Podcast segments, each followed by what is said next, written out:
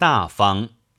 岐伯曰：“君一臣二佐九，治之大也；君一臣三佐五，治之中也；君一臣二，治之小也。”又曰：“远而击偶，治大其福；近而击偶，治小其福。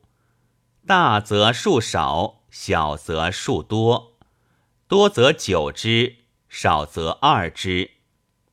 完素曰：“深表为远，里为近。大小者，治鸡偶之法也。假如小承气汤，调味承气汤，鸡之小方也；大承气汤，底当汤，鸡之大方也。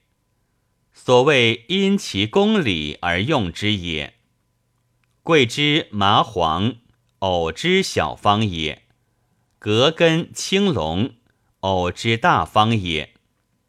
所谓因其发表而用之也。故曰：汉不以鸡，夏不以藕。张从正曰：大方有二，有君一臣三佐九之大方。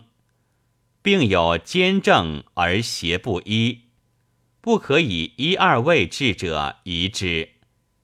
有分两大而顿服之大方，肝肾及下部之病道远者宜之。王太仆以心肺为近，肝肾为远，脾胃为中；刘和坚以身表为远，身里为近。